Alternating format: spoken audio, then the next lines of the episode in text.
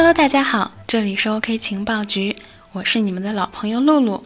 继 Facebook 之后，TON 再次进入监管的法眼。原本以为即将顺利发币的 TON，被 SEC 的一纸封杀令打入冷宫。Facebook 自宣布发币以来一路坎坷，即使经历了几次的听证会洗礼，但仍旧不能打消各国政府的怀疑。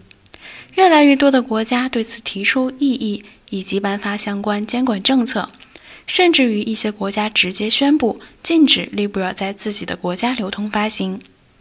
当阻碍 Libra 发行的消息一次次的打击币圈的自信心时，大家只能把希望寄托于同样具备超级流量的 TON。毕竟啊，TON 的运营模式本身就与区块链有着无数的相似之处。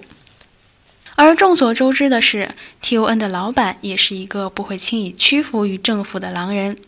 但是，就在我们满心期待 TON 发币的日子即将到来之时，十月十二日，随着 SEC 的一纸临时限制令，辛辛苦苦数日的项目在即将上线的关键时刻被迫戛然而止。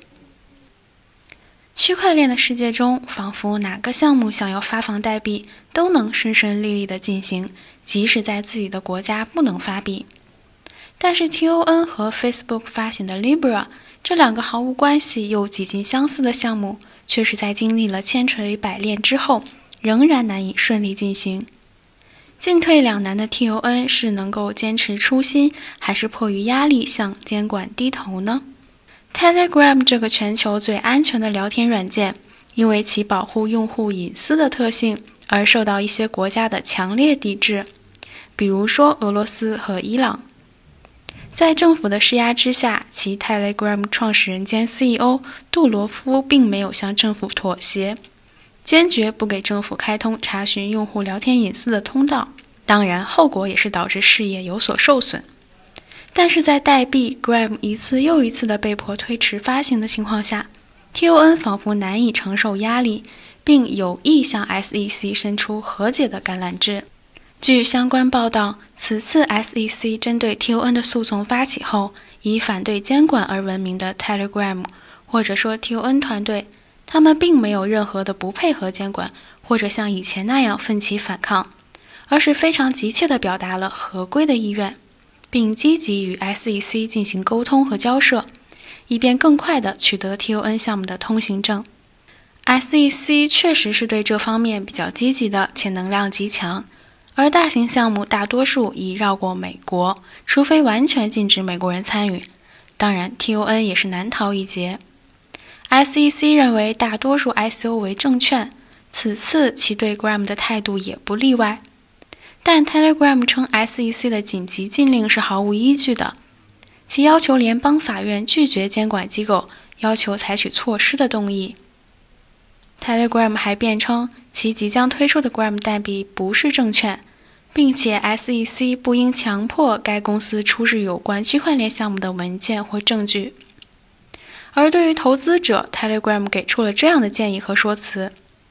Telegram 在写给投资者的电子邮件中表示：“我们原计划在十月底启动 TON 网络，但最近 SEC 的诉讼使这一计划无法实现。我们不同意 SEC 的法律立场，并打算积极进行辩护。我们建议延长截止日期，以便拥有更多的时间解决与 SEC 的纠纷，并在 TON 网络启动之前与其他政府机构合作。”此次邮件的最大目的，也是因为，如果 TON 网络在其十月三十日的截止日期之前还没有上线，则投资者将按照合同中的条款要求退款；而 TON 再次推迟，如果投资者要求退款，这将对 TON 带来毁灭性的打击。此次 SEC 的举动给了 TON 太大的压力，他们也不得不选择与 SEC 进行积极调解。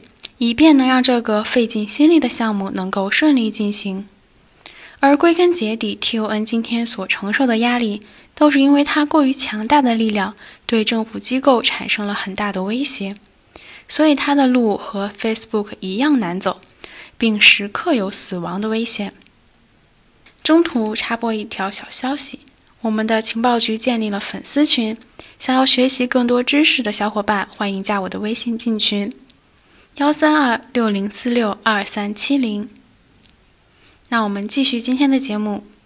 就像前面说的，一般的项目想发代币也就发了。他们之所以可以如此随性的原因，就是因为他们的力量是无法和政府部门抗衡的。换句话来说，他们还弱，并没有机会威胁到各国政府的货币体系。但是，TON 和 Facebook 的流量太大，他们的用户数量是超过大多数国家的总人口量，而且用户范围涵盖了全世界。这种力量的影响力，无论是对哪国政府而言，都是很难抗衡的。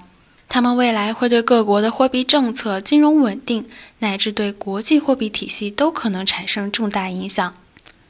且不说 TON 和 Facebook 他们想要或者能够为我们创造的货币体系，是不是能够符合时代的发展，或者是不是能够支撑一个新的世界货币体系的发展。